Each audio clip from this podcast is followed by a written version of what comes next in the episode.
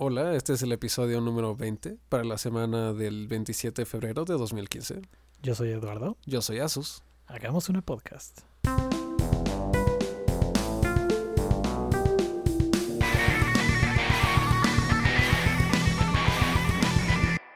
Eduardo, Agustin, estamos una vez más aquí preparándonos para, para esta nueva grabación, muy bien. para estar en contacto una vez más con nuestros, con nuestros fieles seguidores. Esta semana fue semana de Óscares. Fue la semana de Oscar, es una gran semana en cada año. Es el, es el, es el Super Bowl de las películas, ¿ok? Ok, bueno, buena analogía. O sea, hay varios premios distintos, pero este es el Super Bowl de las películas, ¿ok? es correcto. ¿Y qué tal? ¿Qué opinas de los premios que dieron? Con algunos estoy de acuerdo, con otros estoy muy en desacuerdo. ¿En serio? ¿Con cuál, cuál No, es? no así como muy en desacuerdo. Pero creo que en general estoy de acuerdo. Por ejemplo, muchos, muchos están en contra de, pero yo soy súper, súper fan de Birdman y qué bueno que ganó. Sí, se me hizo que sí, sí merecía. Porque, bueno, hasta ahorita no, no habíamos visto creo que ninguna otra, ¿o sí? Tú y yo. De las que estaban, yo vi Hotel Budapest. Mm, ¿Qué más estaba en la lista? Déjame, déjame, te digo que está en la lista de nominados. Porque ahora sí, yo ya vi Whiplash y The Imitation Game. Y te- bueno, Birdman también. Y la neta, yo creo que es la que más me gustó. La teoría del todo también estaba. Esa, sí, pero esa no la he visto aún. Ah, deberías verla, está muy buena. ¿Sí? Sí, es triste, inspiracional, pero triste. Este, no, en mejor película yo sí, yo sí estaba seguro que tenía que ganar Birdman. Sí, la verdad sí, sí lo merecía. Sí. Y de fotografía también, por supuesto. ¿Verdad que sí? Sí. Yo creo que el único que medio le trataba de competir era Hotel Budapest, Ajá. pero la verdad es que no le llegaba a la forma en que está hecha toda la película de Birdman. Sí, como que el estilo está bastante padre. Sí, innovador. Me atrevería a decir que es innovador, ¿no? No soy de Apple, pero lo diría así. Mágico y revolucionaria, dirías. Exacto, lo cambia todo. Otra vez. Después en Mejor Director Ajá. tenemos a Pum Iñárritu. También por Birdman. Sí, sí, sí, sí, sí es por esa película. Sí lo es. Que también, lo- también yo quería que eso sucediera. Aunque te voy a ser honesto. Con unos amigos hice una apuesta y dije que iba a ganar Boyhood. Porque ¿La de ves- director? Ajá, Ajá. porque ves que tomó 15 mil años hacerla. Digamos que fue, sí, sí, sí, bastante demandante ese trabajo, ¿no? Exacto. Entonces, o sea, yo en serio pensaba que se lo iban a dar porque si no se iba a suicidar este señor. O sea, neta, gasté 12 años de mi vida y no me gano nada. Sí. Que por cierto fue lo que pasó. Bueno, ganaron de actriz de reparto por la mamá del niño. Que el premio va para la actriz y no para el director. Sí, sí, bueno. O sea, pero fue el que ganó la película. ¿No, no ganó más? Mm, no estoy seguro. Creo que tenía dos. Pero bueno, nos quedamos con que ganó Iñárritu, que es lo importante, ¿no? Después tenemos el mejor actor. Ah, sí, lo acabo de verificar. Fue Eddie. Fue Eddie. sí, por, la, por Stephen Hawking, ¿no? Sí, épica. Así, épica su actuación. ¿Sí? Sí, no tenía, ese sí no tenía contendiente. Ah, qué bueno. Entonces sí, sí, voy a ir a verla. Deberías, en serio es muy buena. Todos, denle pausa a la grabación, vayan a ver la película y regresen a tener a escuchar, ¿ok? Después, actriz, tenemos a Julianne Moore en Still Alice. Esa no la vi. No, yo tampoco. Creo que ni siquiera salió. O sea, salió como en la semana de Óscares, Sí, probablemente. pero no llegó. Después tenemos los que van bajando de calidad, ¿no? Un poco. Sigue siendo un gran actor, pero ya eres el de reparto. Ganó el de Whiplash, ¿no? Ganó J.K. Simmons de Sí, Whiplash. ese cuate es impresionante. Sí que lo es. Yo no lo había visto y en los cachitos que pusieron dije, no, sí, él gana. Sí, no, el, el papel suyo está padrísimo. Después en actriz tenemos a Patricia Arquette. La mamá de- del niño de Boyhood. Exacto. Ujú. Quisiera decir más de ello, pero no tengo idea. Y en mejor screenplay, adivinen quién. ¿Birdman? Sí, Nice. Pues le fue bastante bien entonces. le fue épicamente bien. Ahora, aquí hay un tema que yo no tengo tanta opinión porque no vi la ganadora. Fue Ajá. a mejor película animada. Ah, sí, la de Pixar, ¿no? Ajá, Big Hero 6. Sí. Que no la vi, pero todo el mundo me dijo que sí, que debía ganar. Yo tampoco la vi. Pero pues digo, Pixar es Pixar, Sí, exacto. ¿no? O sea, Sí. cuando no está haciendo Cars 2, hace puras cosas buenas. Exacto. que le ganó a Cómo entrenar a tu dragón, que era un gran contendiente. Fíjate que esa no la vi tampoco. No, está buena. ¿Sí? ¿Pero para Oscar? Es que como no vi las demás, no te lo podría decir. Sí, es que es la cosa, ¿no? Puede haber años en los que películas no tan buenas ganen y otros en los que dos películas muy buenas compitan y pues solo puede ganar una. Exacto, entonces como, no, pues voy a confiar en, en que es cierto. Después, mejor score. Con el Hotel Budapest. Sí. La de. Birdman ahí también podría, pudo haber ganado, ¿no? A mí se me hizo muy padre. Sí, pero creo que era más como herramientoso. O sea, no, no sentí tanto que pueda ganar score. O sea, como que sí daba el mood de las situaciones. Ujú. O bueno, sí, más bien sería como diseño de sonido, Ajá, exacto. a lo mejor. ¿Y tú, tú viste la premiación? ¿Viste el programa? Sí que lo vi, sí que Sí. lo vi. ¿Y qué tal el discurso que se aventó Iñárritu? Como que me gustó, pero a la vez lo sentí casi fuera de contexto. No estoy, no estoy seguro. Ajá. O sea, estuvo chido, me gustó. Pero también como que se fue y regresó. Fue como, ay, ahora que estoy en el micrófono lo voy a decir. Sí, ahora que tengo la atención de millones de personas. Ajá, exacto. Entonces, o sea, sí me gustó lo que dijo. No me gustó que se hubiera ido y regresado en una onda de, dame dos, déjame digo una cosa rápida. Pero, no sé, me, me, me gustó, me gustó. ¿Tú tienes alguna opinión sobre eso? No, pues a mí lo que se me hace chistoso es que toda la gente se sienta como súper orgullosa de que un mexicano haya ganado un Oscar, ¿no? Ah, sí. Pero pues, el, o sea, lo que pasó no es como que sean buenas noticias para México, al contrario. Porque lo que pasó es que un director muy talentoso se tuvo que ir de México para hacer sus películas, ¿no? Exacto. Y digo, la prueba de que tiene talento, pues ahí está, les acaba de ganar un pinche Oscar. Y de Pero, hecho, o sea, como que no tiene caso que celebremos que un mexicano haya ganado. claro, porque sí, siempre es como, ah, compartimos tu triunfo con todo y que no se pudo producir aquí nada de tu película Exacto. porque habían mil trabas. Pero, oye, sí, estoy contigo. Sí, porque no se apoya el cine y bla, bla, bla, todo el rollo, pero... Ajá, exacto. Entonces, pues sí, muy bien, pero... O sea, más bien, o sea, se me hace como algo, o sea, no triste, porque digo, claro, qué bueno que haya ganado y qué bueno que le esté yendo bien, pero también tiene su lado amargo. Claro, o sea, está muy chido que mexicanos hayan ganado. El año pasado también. pero ganó estaría más chido que ganaran películas mexicanas hechas en México, ¿no? No Exacto. solamente por mexicanos que tuvieron que salirse. O sea, el director es el chido, pero no tiene nada de producción de aquí. Sí, exacto. Bueno, gran parte del staff era mexicano. Sí, pues es la gente que Entonces, con la que él ha trabajado, me imagino. exacto. Entonces, pues sí tiene como su, su grupo personal de gente muy talentosa, que son mexicanos, pero que nadie pudo hacer nada Aquí. así grande en México. Sí, es bastante triste. Y de hecho, una vez fui a una como sesión con Cuarón, Ajá. que por cierto es una gran persona, quiero que todos lo sepan, es una gran persona. No, y otro cuate que también es buenísimo y no le quedó de otra más que irse. Así es. Ah, pero lo que te decía es que una, una chava le preguntó que qué pensaba sobre el cine mexicano, que en qué podía cambiar, mejorar y así. Entonces lo que él contestó fue que el cine en México es excelente, o sea, la producción que tiene, pero que como es tan limitado, solo se queda en cine independiente de muy alta calidad. Entonces, o sea, que él siempre está viendo películas independientes y hablando con directores y, o sea, short films y así. Entonces dice que son excelentes, que en los premios pequeños siempre ganan los mexicanos y así, pero que nadie puede dar el brinco porque Al no hay forma de dar el brinco. Ajá. Sí, o sea, como que se quedan como... Pues sí, como cine de arte, no sé. Ajá, exacto, que todo no- se queda como muy que no pasan a ser populares, ¿no? Entonces incluso películas que no son per se cine de arte Ajá. se tienen que quedar allá. Sí, se quedan como en ese nicho. Pues sí, está triste. Pero pues digo, la- las películas mexicanas que sí ponen en el cine así mainstream son las de Gloria Trevi. Ajá, exacto. O sea, Hidalgo estuvo chida y de repente, ¡pum! Gloria Trevi.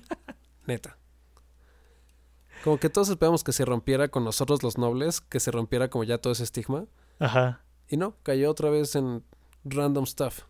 O sea, sí, Gloria es un ídolo y todo, pero pues hay muchas más cosas que puedes impulsar. Claro. Y hablando de cosas deprimentes, ¿no viste la de Citizen 4, la que ganó mejor documental? No, fíjate que no. Es de nuestro amiguito Snowden, ¿no? Ajá. O sea, diría que está súper padre, pero padre no es el adjetivo para describirlo, Ok. por lo que pasa en el documental. O sea, el documental está bien hecho, pero es bastante... Da mucho miedo lo que pasa. ¿Por qué? Pues es este... ¿Alguna vez viste las entrevistas de Snowden? De... O sea, cuando recién empezó todo el relajo de, de los Así en, papeles que en video, no. ¿No? No. Es que en las noticias salían como porciones de las entrevistas. Ajá. Pero este documental, o sea, es como, además de eso, o sea, es como toda la historia de esas entrevistas y todo lo que pasó antes y después. Ajá. Y entonces, casi toda la película pasa así en el cuarto de hotel de Snowden, en Hong Kong. Y en, bueno, con varios periodistas y así. Entonces pasa toda la historia de cuando Snowden como que se acercó a ellos, porque ya ves que él, en lugar de soltar los documentos a Wikileaks, eh, se estuvo poniendo en contacto con periodistas para sacarlo como poco a poco, ¿no? Como de la manera más responsable que se le ocurrió.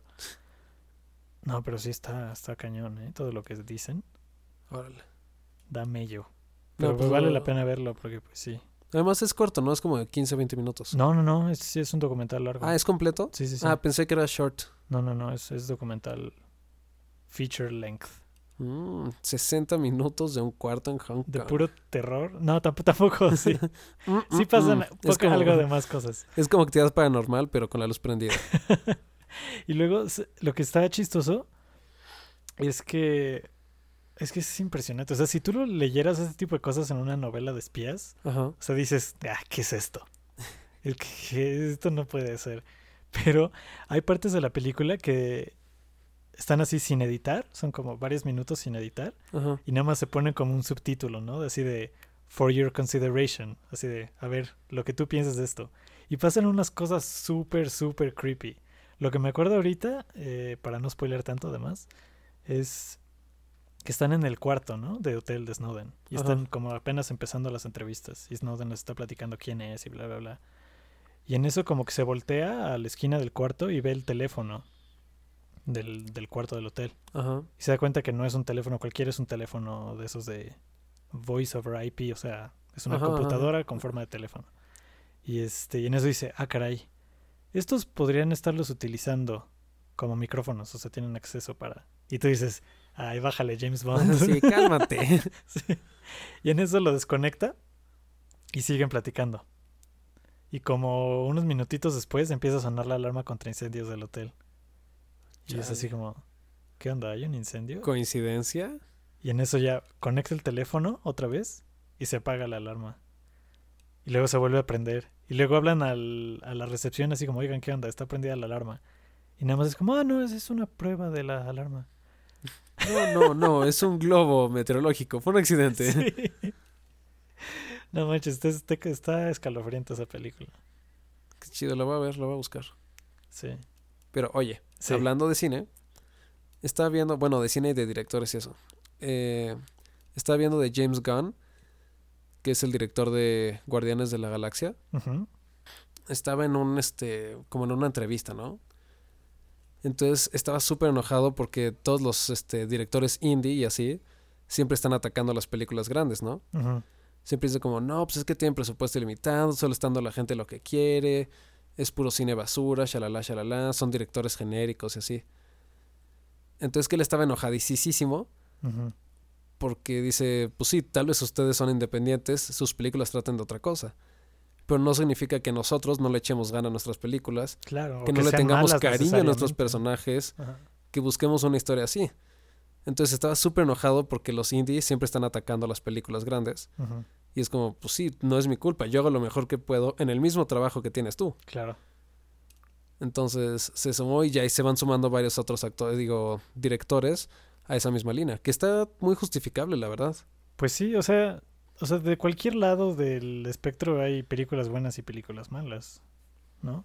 Sí, exacto. O sea, digo, no porque sea mainstream y tenga un presupuesto ridículo, quiere decir que sea mala o que no tenga valor. sí, pues sí.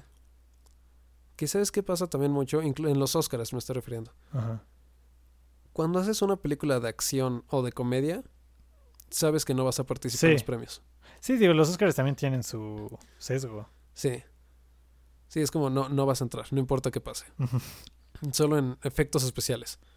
Y Sí, en que porque- mezcla de audio. Sí, es muy triste, es muy triste. ¿Quieres, ¿Quieres cambiar de tema? ¿Continuar con estos temas? ¿Qué es esto de los Power Rangers, Asustín? Go, go, Power Rangers. Ok, nadie pierde esa tonada, ¿ok? Mientras hablo, sigan escuchando ese, ese tono. Ok. No, pues sacaron un... como un, min- un corto más bien de los Power Rangers, como un reboot. ¿Pero O- es, es oficial? O sea, es... Ah, no, no, no, no es nada oficial. Ah, es como fan-made. Es como fan-made, pero no es solo fan-made, o sea, sí tiene mucho presupuesto y producción. Ajá. No me acuerdo quién lo hizo. O sea, la neta no puse tanta atención porque dije, ah, pues está chido.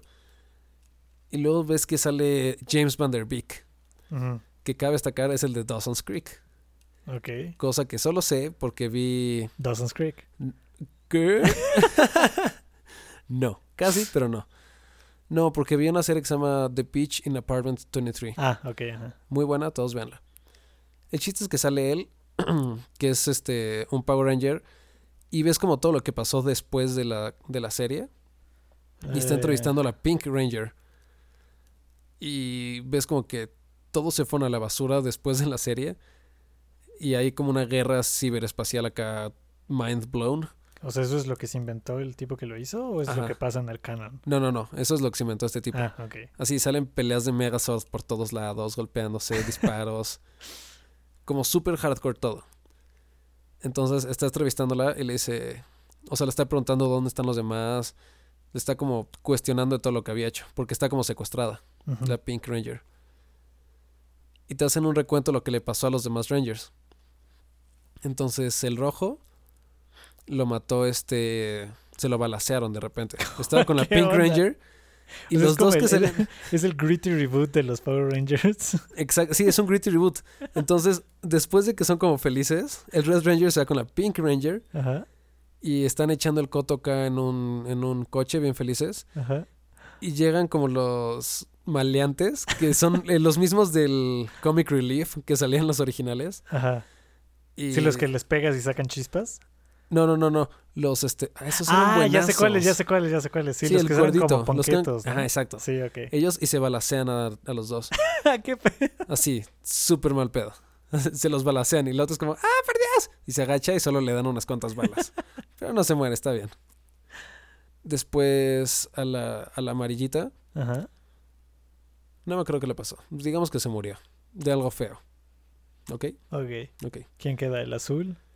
Queda el azul y queda el, ¿El negro? que el negro se hace un adicto a la violencia. Es- hay muchos estereotipos en Power Rangers. No, como los dos americanos, el rojo y rosa, salen juntos felices como pareja. La amarilla es asiática y se muere. El negro se hace como un vigilante del mal. Ajá. Entonces sale una escena y es como Capitán América, te lo juro. Solo que además tiene una gran adicción al LSD y al crack. Y hay como Ok. 10 mujeres en su cuarto siempre. Diga, o sea, entonces este no es para el mismo demográfico que los Power Rangers originales, digámoslo así. Yo diría que no, diría que es específicamente para los que vimos los Power Rangers originales. Ajá, ok. Este, y pues ya, ahí continúa, ¿no? Te cuentan historias de todos. Y al final sale el Green Ranger a salvar a esta chava. Entonces derrota a James Van Der Beek y le dice, oye, pero tú quién eres? Y dice, pues la Pink Ranger, duh.